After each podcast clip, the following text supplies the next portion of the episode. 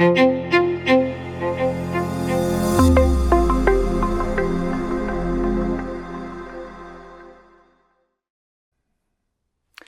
wir haben eine spannende Frage. Virusmutationen, sprechen sie für Evolution?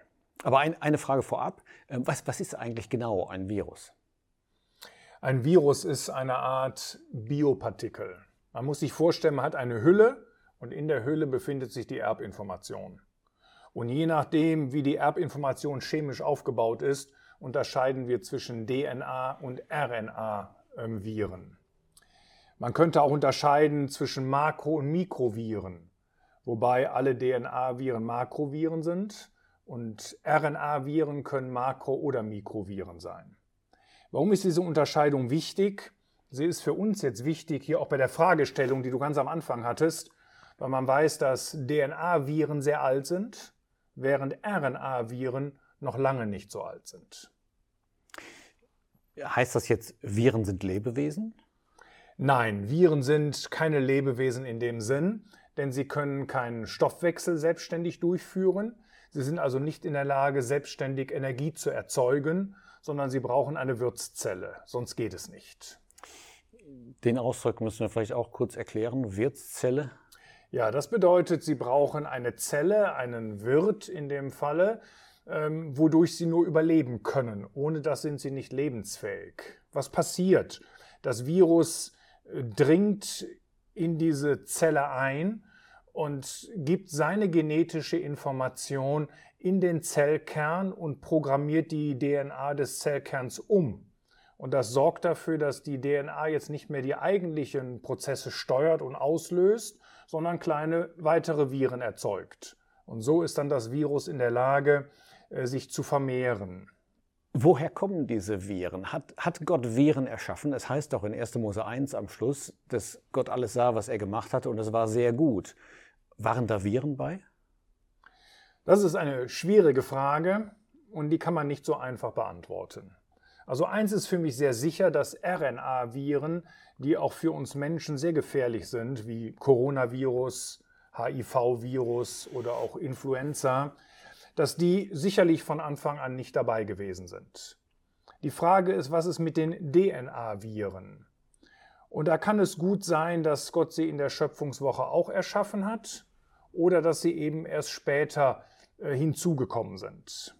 Was ist, was ist das Problem? Warum sage ich das so? Ähm, weil die Bibel besteht nicht nur aus Schöpfung, sondern die Bibel zeigt uns noch etwas ganz anderes, nämlich auch den Sündenfall des Menschen in 1. Mose 3. Das heißt, in 1. Mose 1 und 2 sehen wir die Schöpfung und wir haben das Endresultat gehört und siehe, es war sehr gut. In 1. Mose 3 sehen wir den Sündenfall des Menschen und dann zeigt uns die Bibel interessanterweise, dass Gott noch einmal in seine Schöpfung eingriff. Ich will mal einen Vers lesen, was die Schlange betrifft. Da heißt es dort in Vers 14 von Kapitel 3, weil du dies getan hast, sollst du verflucht sein vor allem Vieh und vor allen Tieren des Feldes, auf deinem Bauch sollst du kriechen. Das zeigt uns, dass die Schlange vorher nicht ein Lebewesen gewesen ist, das auf seinem Bauch kroch.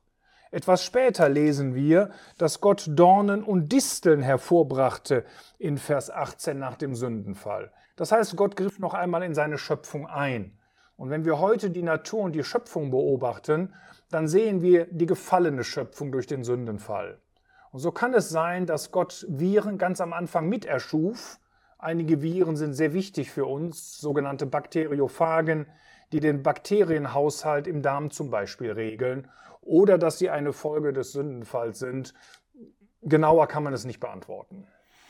Jetzt kommt hinzu, dass Viren sich ja offensichtlich verändern. Es, es, ist viel die Rede davon, es gibt Mutationen.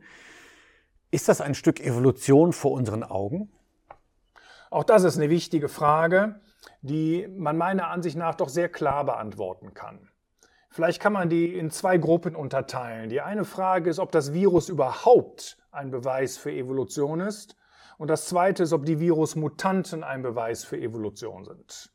Man hört manchmal schon mal, dass zuerst die Viren da waren und daraus haben sich dann Zellen gebildet über komplizierte Mechanismen und so weiter, bis dann eben zu den hochmodernen Zellen oder immer weiter bis zum Menschen. Ähm, das ist so ohne weiteres nicht möglich, denn ich sagte eben schon, ein Virus braucht eine Wirtszelle.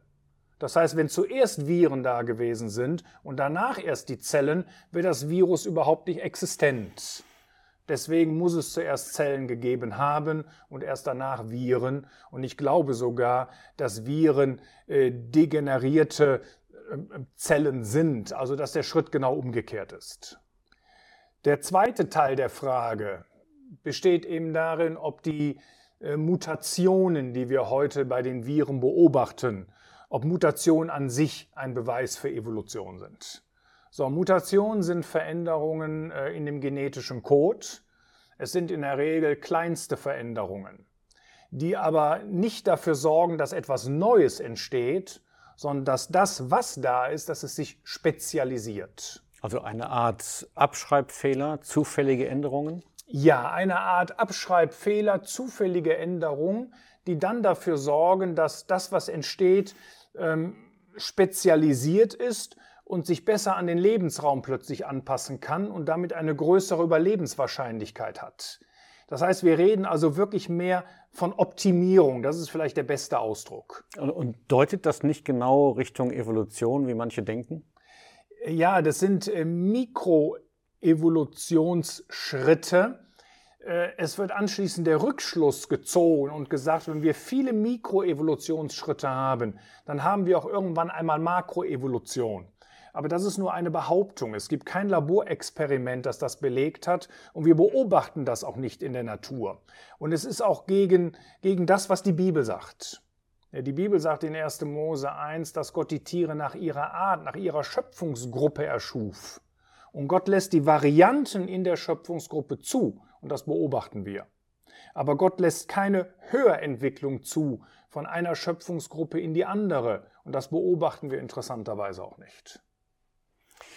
Wenn die ähm, Evolution recht hätte, damit, dass es eben eine Makroevolution gibt, es wird ja oft das Argument dann gebracht, dass es viel Zeit braucht und deshalb beobachten wir es nicht. Aber müsste man dann nicht auch Zwischenformen beobachten? Ja, man müsste Zwischenformen beobachten und du sagst völlig richtig, man beobachtet sie nicht. Jetzt kann man natürlich sagen, okay, wenn man sich jetzt Säugetiere anguckt oder wenn man sich den Menschen anguckt, die haben vielleicht zehn Nachkommen äh, in ihrem Leben und, und, und mehr erzeugen sie nicht. Und deswegen reicht die Zeit nicht aus, um Makroevolution zu beobachten. Man könnte aber Bakterien nehmen. Und da haben wir Nachkommen, die liegen bei zig Zehnerpotenzen. Und trotzdem beobachten wir Makroevolution nicht und wir beobachten auch keine Übergangsformen. Jetzt kann man noch argumentieren, was ist denn mit den Übergangsformen, die wir im Fossilbefund haben? Da muss ich sagen, das ist ein, ein sehr komplexes Thema. Ähm, die müssten wir uns einzeln angucken, aber das müssten wir in einem extra äh, Gespräch machen. Sehr gerne. Vielen Dank. Gern geschehen.